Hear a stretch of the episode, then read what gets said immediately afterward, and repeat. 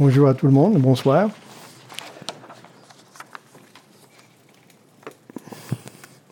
Ce soir, nous allons voir euh, l'histoire d'Amos, ou la prophétie d'Amos, le petit livre d'Amos. Amos le fermier. Je me sens bien à parler d'Amos. Je suis aussi fermier de ma naissance. Euh, j'ai grandi à la ferme, euh, mais dans un autre pays, à l'État de New York. Mais Amos, c'est qui Amos? Pourquoi on va regarder Amos euh, dans l'Ancien Testament? Qu'est-ce que ça sert de regarder les prophètes? Euh, euh, Aujourd'hui, on ne vit pas les mêmes choses, non? Ben, J'espère que nous allons voir que les prophètes aussi nous parlent de nous, parlent pour nous aujourd'hui, actuellement. si Amos allait venir dans notre monde aujourd'hui, actuellement, je crois qu'il se sentirait vraiment à l'aise, même peut-être chez lui. Pourquoi? Parce que tout simplement, euh, il a vécu à une époque où les choses de la société changeaient constamment et radicalement. Et c'est ce qu'on voit dans notre monde euh, aujourd'hui. Les deux royaumes, Juda et Israël, c'était le peuple d'Israël, mais ils se sont divisés en deux royaumes, Juda et Israël, vivaient un temps de paix à l'époque de, de Amos avec leurs voisins. Et ça, c'est spécial parce que dans l'Ancien Testament, il y a beaucoup de guerres. Mais là, c'était un moment de paix. Et leur richesse et leur énergie euh, se servaient de construire le royaume au lieu de se battre avec les voisins et euh, les ennemis. Les royaumes étaient en pleine croissance, en plein développement. Mais, et je dis bien mais, malgré tout leur succès matériel, tout n'allait pas bien en Israël, surtout pas spirituellement. Quelqu'un a dit, où la richesse s'accumule, les âmes vont pourrir. Et je pense que c'est vrai. C'était vrai pour le temps d'Amos et c'est vrai pour notre monde actuel, je crois. Alors, mais c'est qui Amos et c'est quoi cette histoire? Alors, si vous avez une Bible à côté de vous, vous voulez regarder, c'est la page 852. Et nous avons...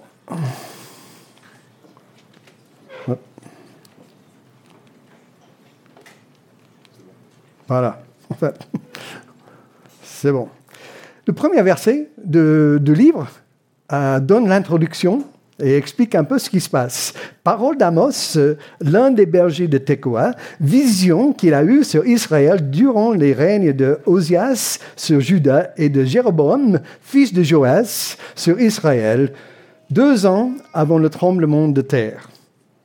Alors, Amos, un berger, un fermier, si vous voulez, et euh, donc euh, voici ce que Dieu lui dit. Et euh, si vous allez un peu plus loin, euh, il y a toutes sortes de messages qu'il donne, que nous allons regarder un petit peu. Mais au chapitre 7, on arrive euh, à une sorte de confrontation entre Amos, le prophète de Dieu, et Amatzia, qui était le prêtre en Israël. On va voir ça aussi. Et puis au chapitre 8, on a la réponse de Dieu à tout ça. Et le livre termine au chapitre 9, euh, les versets 8 euh, à 15, avec une sorte de message d'espoir, d'espérance. Alors, allons-y. Et nous commençons euh, avec une sorte de plan, c'est pas très clair, mais nous voyons que dans, ce, dans ce livre, Amos est un homme, un fermier, un berger, qui entend la parole de Dieu et qui répond avec sérieux, avec obéissance, il s'engage à faire ce que Dieu lui demande de faire. Peu importe que Dieu lui demande à faire quelque chose de vraiment difficile, il y va quand même. Il quitte sa ville natale, qui est à, si ça marche, à Tekoa, c'est à peu près là, et en Israël, et il va de côté euh, en Israël pour apporter ce message de Dieu au peuple. Un message, en fait, que le peuple ne veut pas entendre. le fardeau du ministère de, Amos est qu'il a tellement euh, entendu ce message de Dieu, il est tellement convaincu de ce message qu'il part en attendant que le peuple soit aussi convaincu et obéissant que lui. Mais il découvre que pas seulement ce n'est pas le cas, mais ils veulent même pas écouter ce qu'il a à dire.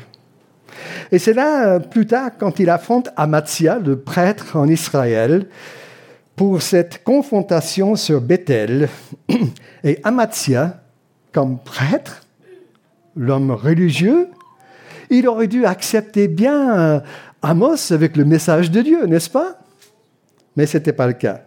Au contraire, il lui dit, c'est où ça Voilà. Il lui dit, va-t'en d'ici, rentre chez toi et ne reviens plus. À peu près ça. Il dit, visionnaire, va-t'en, fuis dans ton pays et ne continue pas à prophétiser ici. Mais Amos, c'est un dur dur, c'est un fermier. Alors il ne retracte à rien, il continue à annoncer le message de Dieu. Et puis, si vous voulez un peu le thème dans ce livre, il dit quelque chose de très pertinent, parce qu'il dit, peuple d'Israël, vous avez entendu maintes et maintes fois la parole de Dieu. C'est un énorme privilège que vous avez eu, une énorme bénédiction, mais avec le privilège et bénédiction, il y a aussi la responsabilité. Et c'est là où vous avez ignoré. Maintes et maintes fois, vous avez entendu, et encore et encore, vous ignorez ce que Dieu dit. C'est pourquoi il dit euh, au, au, chapitre 8 et verset 11, Les jours viennent où j'enverrai la famine dans le pays, non pas la faim du pain et la soif de l'eau, mais la faim et la soif d'entendre les paroles de l'Éternel. En fait, pour moi, ce prophète Amos nous parle fort aujourd'hui dans notre société. Parce que, écoutez bien, combien c'est important d'entendre ce que Dieu dit. On a la Bible devant les yeux. Qu'est-ce que Dieu veut nous dire, la parole de Dieu? Et écoutez cette parole avec vraiment euh, euh, notre cœur le message que Dieu veut nous communiquer. Alors, je vous invite à regarder avec moi ce message. Je vais, diviser en, trois parties. Il y a la partie où Dieu avait parlé dans le passé, le partie où Dieu parle euh, là au peuple avec Amos, et puis la réponse du peuple, et puis la réponse de Dieu. D'accord? Donc, d'abord, Dieu a parlé, le passé. Et chapitre 1, verset 2, il dit, il n'y a pas de doute pour Amos, il dit, le Seigneur a rougi du ciel. Dieu a parlé. Il a rougi comme un lion, il dit chapitre, 8, euh, chapitre 3, verset 8. Et c'est drôle, ça ne colle pas du tout avec l'image que j'entends souvent de Dieu aujourd'hui. Aujourd'hui, Dieu, s'il est là, il est notre ami, notre copain, il est peut-être notre père, euh, il est là pour nous aider, il est là pour nous aimer et faire ce qu'on veut. Il y a une bonne partie de ça qui est vrai. En même temps, Dieu est Dieu. Dieu est le souverain. On a chanté Majesté. Ça, c'est notre Dieu. Il est au-dessus de tous. Et quand il parle, c'est vrai, c'est comme un lion qui rougit, qui demande notre attention à écouter ce qu'il veut nous dire. Tout simplement. Et sans doute, Amos n'a jamais oublié cette voix rougissante de l'Éternel.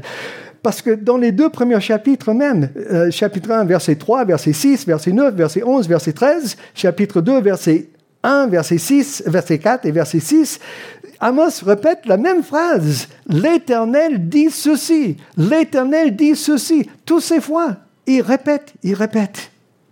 Comme nous devons écouter et avec les deux oreilles. Alors merci à Myriam pour un dessin extraordinaire. Quelqu'un qui devrait peut-être écouter, mais qui a des écouteurs, qui euh, a autre chose. Euh, et euh, il y a un danger à côté. On va revenir voir plus tard. Mais Dieu nous demande à écouter. Ça, c'était le côté passé.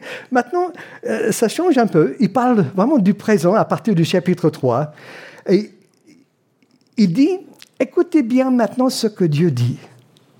Et là, c'est un peu drôle. Au chapitre 4, par exemple, il commence, euh, il parle comme un fermier, parce qu'il parle aux femmes, il dit à ah, des vaches, des vaches de Bazan. C'est exactement ce qu'il dit. Alors si aujourd'hui j'appelais les femmes les vaches, demain je serai au pôle d'emploi. Mais pour Amos, euh, au moins il a capté leur attention. Hein. Puis au chapitre 5, il rajoute, écoutez cette lamentation contre vous, au peuple d'Israël. Et au travers tout ce livre, ce message reste le même. Voici ce que le Seigneur éternel, le souverain, voici ce qu'il dit. Il faut l'écouter. Amos a entendu le message de Dieu et il a fait écho par sa voix au peuple. Il veut que le peuple écoute aussi ce que Dieu veut lui dire. Et moi, je dis, c'est exactement ce qu'on voit aujourd'hui. Les gens sont tellement occupés. On court à droite, à gauche. On a peut-être des écouteurs sur les oreilles, comme le dessin. Mais on n'écoute pas. Peut-être jusqu'au moment où il y a une catastrophe, un tsunami ou un terroriste en France ou quelque chose. Et puis on dit, mais qu'est-ce qui se passe? Imaginez, imaginez si nos enseignants de la Bible pourraient entendre Dieu rougir du ciel et puis partager ce message avec les gens qui écoutent. Imaginez le cœur de nos responsables si touchés par la voix et le message de Dieu que les gens soient stoppés net pour écouter. Et en fait, c'est exactement ce qui se passe ici avec Amos. Et même quand le peuple s'arrête pour écouter, ils ignorent le message. Ça ne change rien. Alors, appliquons personnellement maintenant ce texte à notre époque. Quand Dieu nous parle à travers la Bible, on a la Bible devant les yeux. Quand Dieu nous parle par les pages de la Bible, est-ce qu'on écoute? Quand Dieu rougit à travers les pages, est-ce que je m'arrête pour écouter et obéir?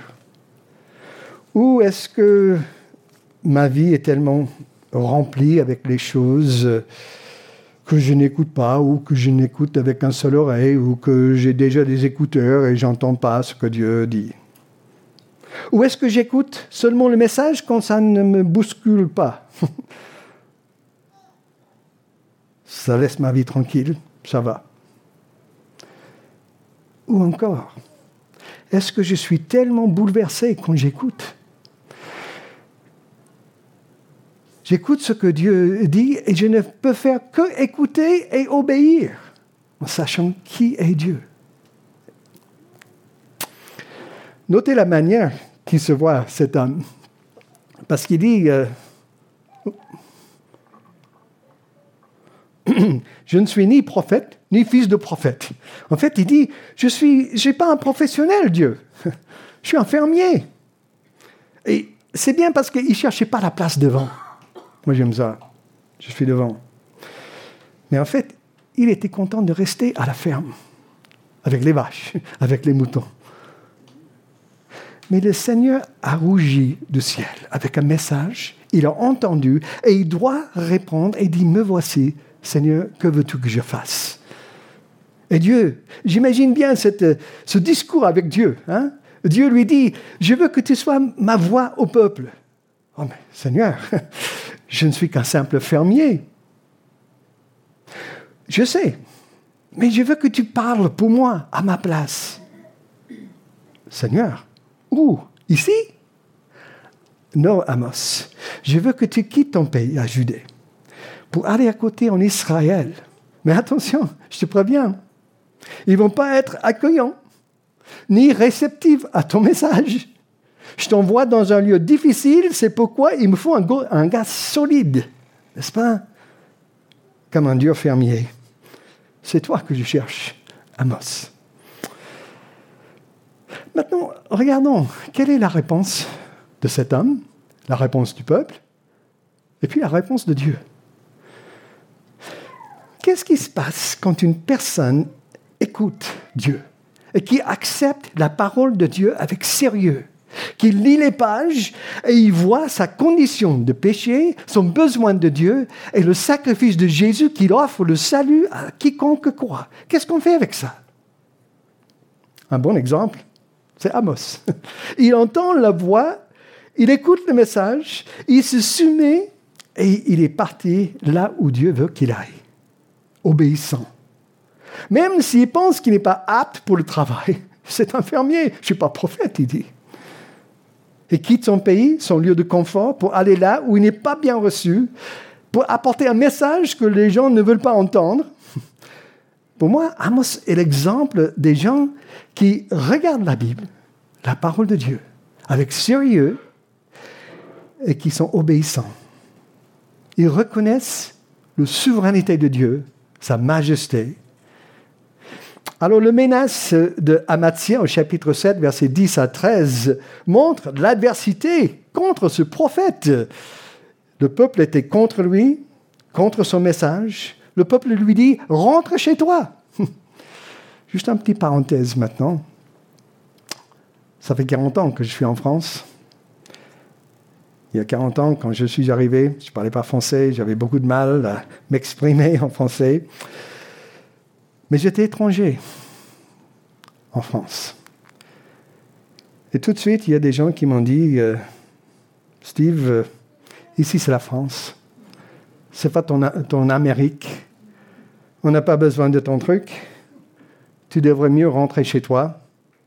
Vous voyez, prends ta Bible, tes belles paroles évangéliques. Il disait évangéliste. Il ne savait même pas que c'est évangélique. Et rentre chez toi. C'était dur. Ça me faisait pleurer même. Qu'est-ce que je fais? Mais je suis aussi un dur fermier. Alors, évidemment, je ne suis pas parti. Je suis là depuis 40 ans. Je suis toujours là. Et même, je dirais que maintenant, c'est ici, chez moi. Mais ce n'était pas facile. Et ce n'était pas facile, pas facile pour Amos. Et je comprends juste un petit peu ce qu'il a ressenti. Les gens n'ont pas voulu ni le message, ni le messager. Dieu a rugi du ciel. Amos a entendu. Il était obéissant. Il voulait faire ce que Dieu veut qu'il fasse. Et là, un mur, rien. Il annonce le message, mais personne ne veut entendre ce qu'il dit. Sauf que, et je vous encourage avec ce mot, sauf que l'histoire ne s'arrête pas là. Ce n'est pas la fin de l'histoire. Au chapitre 8 et verset 11, nous lisons les jours viennent, déclare le Seigneur éternel, où j'enverrai la famine dans le pays. Non pas la faim du pain et la soif de l'eau, mais la faim et soif d'entendre les paroles de l'éternel.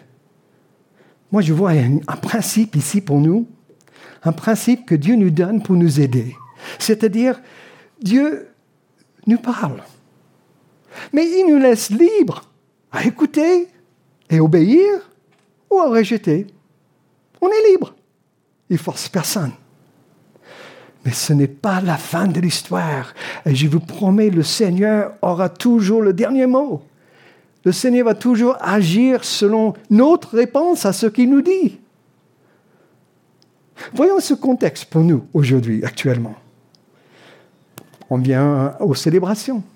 Il y a beaucoup de monde qui viennent pour écouter, pour chanter.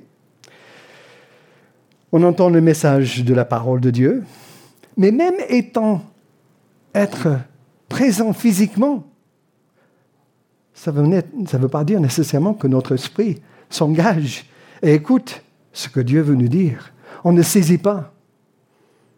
Des fois, on a des écouteurs. C'est possible dans notre contexte actuel d'avoir un problème d'écoute. Une sorte de carapace ou des écouteurs qui nous rend sourds envers la parole de Dieu. Mais attention, attention, le Seigneur souverain va répondre selon notre écoute à sa voix, à sa parole.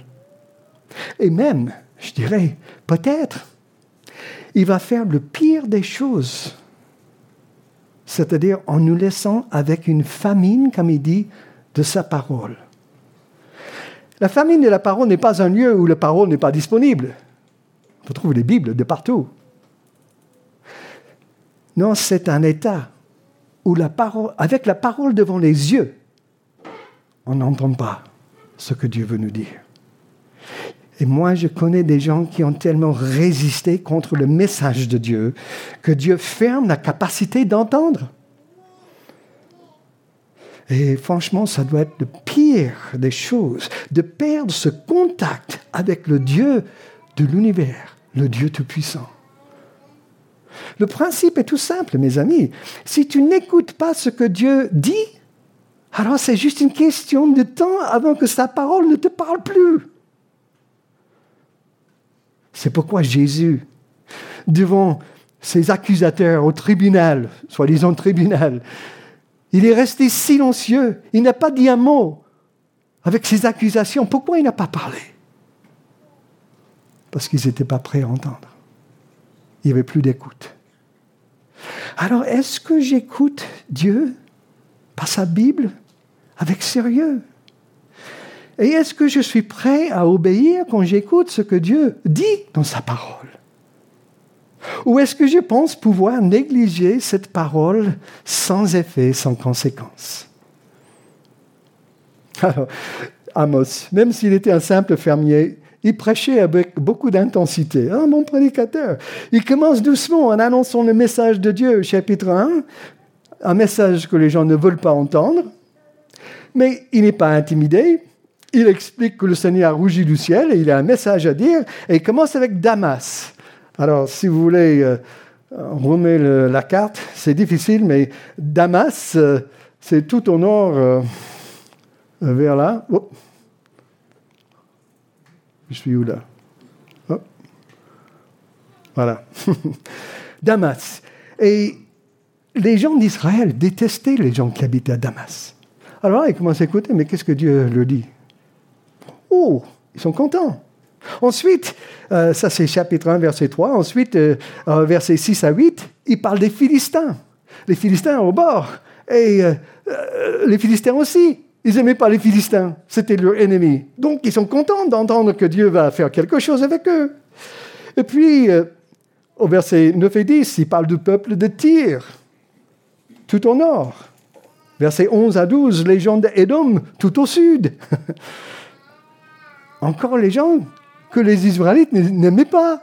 Alors super Seigneur, vas-y, euh, frappe-les, fais-le. On va dire même. Et puis il parle, versets 13 et 15, aux Ammonites, et puis aux Moabites, chapitre 2, versets 1 à 3. Et maintenant, j'imagine la foule qui, qui vient, ils sont super contents de voir que Dieu va faire quelque chose avec ceux qu'ils n'aiment pas. Et là, il commence à parler de Judas. Alors Judas, c'est les demi-frères. Ils ne détestent pas autant, mais quand même, il y a des choses où ils ne sont pas d'accord. Et ils sont heureux de voir que Dieu va régler les camps, finalement. Et puis, Amos arrive au peuple d'Israël pour dire qu'ils font la même chose que le voisin à côté qu'ils détestent. Et là, il dit, versets 6 à 8 du chapitre 2, Combien vous êtes contents d'entendre le mal qui va arriver aux autres mais vous allez connaître le même sort si vous ne changez pas, si vous n'écoutez pas. Et puis, au verset 13 du chapitre 2,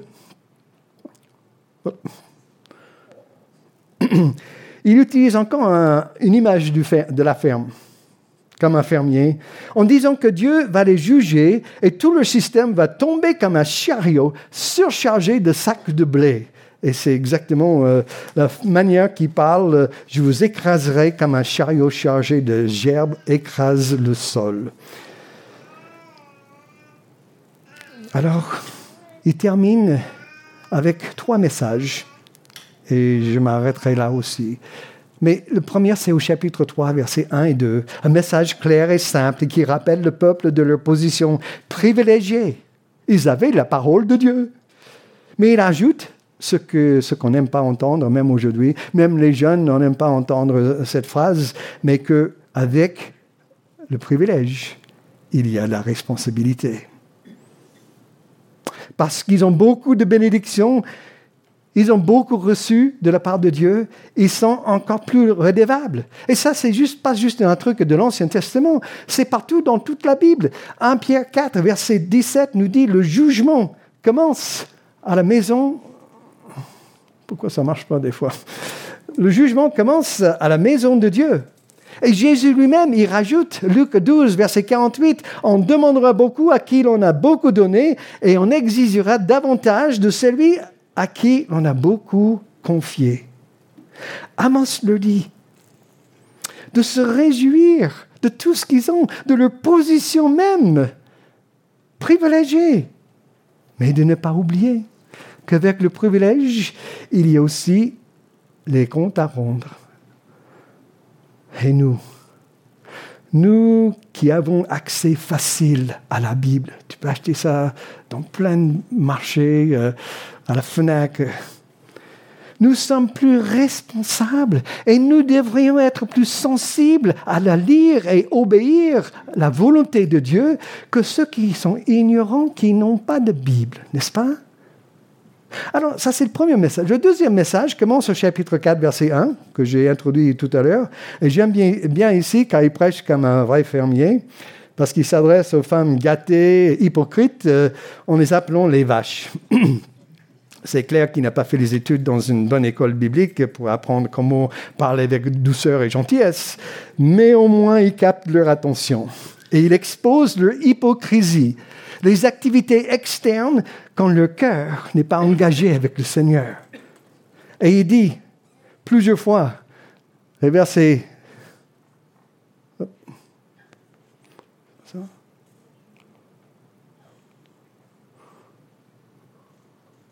Voilà. Les versets 6, 8, 9, 10 et 11 du chapitre 4, il explique chaque fois tout ce que Dieu a fait pour attirer leur attention, pour les aider. Et chaque fois, il termine avec la même phrase, malgré vous n'êtes pas revenu à moi. Cinq fois, il dit la même chose. Cinq fois, il parle de tout ce qu'il a fait et cinq fois, il termine avec la phrase, malgré vous n'êtes pas revenu à moi. Et il dit, voici ce que Dieu va faire. Et ce n'est pas une blague. Verset 13 du chapitre 4, c'est le Dieu de l'univers qui dit qu'il va le faire. Ça, c'est le deuxième message. Alors, le troisième message, c'est, ça commence au chapitre 5, verset 1. Amos le montre qu'il cherche les choses qui ne comptent pas. Ce pas les choses qui comptent pour l'éternité. Au lieu d'investir leur vie dans une relation profonde avec leur Dieu, qui compte pour quelque chose, et penser à l'éternité, après la mort au verset 4 et 5. Voilà. Il dit, cherchez-moi et vous vivez, vivrez. Cherchez l'éternel et vous vivrez. Et puis verset 14, il dit, cherchez le bien et pas le mal pour vivre. Ces gens assistaient aux réunions religieuses. Vous imaginez? Mais Dieu n'était pas le Seigneur de leur vie. Alors il n'y a rien qui se passe à ce moment-là. C'est pourquoi il dit, verset 18, euh, Malheur à ceux qui désirent le jour de l'Éternel, le jour du Seigneur. C'est quoi le jour du Seigneur? Parce que quand le Seigneur revient pour établir vraiment son royaume. Pourquoi malheur? Ça sera un beau jour, n'est-ce pas? Non, pas pour tout le monde, parce que ce sera un jour de ténèbres pour ces gens-là qui ne veulent, pas écouter, et non pas un jour de lumière. Et puis il rajoute encore une autre image de la ferme, excusez-moi, mais verset 19, euh, quand il dit, vous serez comme un homme qui fuit devant un lion et qu'un ours se prend. Il gagne sa maison, il appuie sa main contre le mur et un serpent le mord. Alors on dit, le gars, il n'a pas de chance. Hein. Waouh! Je dis quand même pour Amos, il n'a pas fait l'école biblique, mais il sait utiliser les illustrations. C'est super. Et puis, versets 22 et 23, tellement important. Il dit, verset 22, quand vous me présentez des holocaustes et des offrandes, c'est-à-dire quand vous venez pour m'adorer, je n'y prends aucun plaisir. Ensuite, verset 23, éloigne de moi le bruit de tes cantiques, je n'écoute pas le son de tes luttes. Pas de piano, pas de guitare, je ne veux, pas écouter. Et nous? Et nous, ici au rivage? Qu'est-ce qui se passe dans nos célébrations quand on vient pour adorer Dieu? Est-ce qu'on chante du cœur? Ou on dit J'aime pas chanter, c'est pas mon truc. Pour certains, ils ne devraient pas chanter, pour ne pas dire les mensonges peut-être. Si on chante Dieu, je t'aime, Dieu, je te donne ma vie, je veux, je veux t'obéir, merci de pardonner mes péchés. Si on ne veut pas dire, euh, il vaut mieux pas le dire, parce que sinon on est menteur. Mais quelles seraient les critiques du Seigneur sur nos célébrations ici au rivage, sur notre adoration, notre cœur quand on est là pour chanter, pour écouter? Est-ce que Dieu dirait, arrêtez cette musique qui glorifie les musiciens, les chanteurs, et non pas le Seigneur? Vous voyez, ce qui est important, c'est notre cœur. Est-ce qu'on aime Dieu? Est-ce qu'on est là pour vraiment remercier Dieu pour Jésus qui a donné sa vie à la croix pour nous sauver? Est-ce qu'on est vraiment là pour adorer Dieu et partir obéissant pour vivre pour lui Le livre termine par un message d'espoir. Au chapitre 9, Dieu restaurera le peuple et lui rendra sa grandeur passée chapitre 9, versets 8 euh, à 15. Et nous, bah, c'est vrai, notre histoire termine pareil. La Bible dit que Dieu a promis que Jésus va revenir établir son royaume éternel. Mais attention, Dieu nous parle ici dans sa parole en disant que Jésus est venu. Il a vécu et puis il est mort à la croix pour nos péchés, pour nous donner une, le pardon du péché, une nouvelle vie et une vie éternelle avec lui. Il est ressuscité. Mais le problème, il faut écouter. Il faut écouter ce que la Bible dit et puis il faut répondre. Amos termine le troisième message avec une belle expression et je m'arrêterai aussi ici. Chapitre 5 et verset 24. Qu'est-ce qui se passe? Verset 24. Mais le droit la droiture, jaillissent comme un, un cours d'eau, et la justice comme un torrent qui n'arrête jamais de couler. Deux choses, la droiture et la justice. Alors, je vous pose la question, est-ce que ce que je vis est authentique avec le Seigneur ou est-ce que c'est juste une façade? Est-ce que mon cœur est en relation et en communication avec Dieu?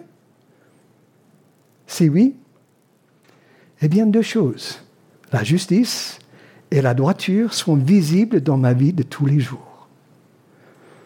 Au lieu d'une sorte d'autosatisfaction que moi, je, je, fais ma vie comme je veux, je suis, euh, je suis le chef de ma vie, je fais ce que je veux. Non, il y aura une humilité au message de Dieu et à la façon qu'il veut que je vive et à son offre de salut par Jésus. Voici le message d'Amos, le fermier.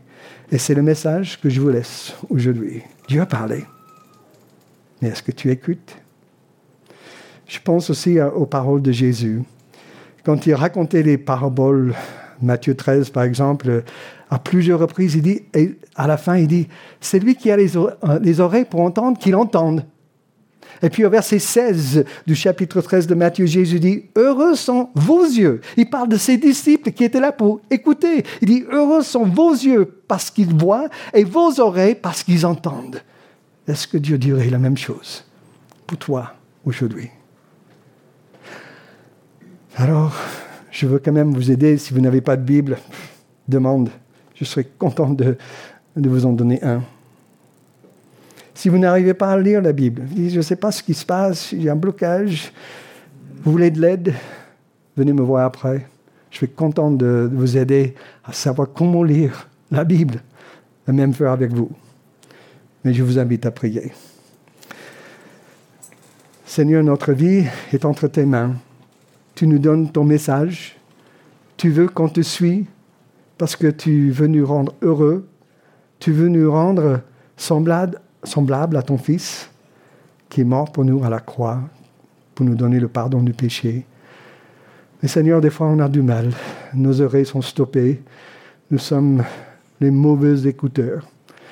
Alors Seigneur, merci de nous aider à ouvrir, à déboucher les oreilles et d'entendre ce que tu veux nous dire. Au nom de Jésus, Amen.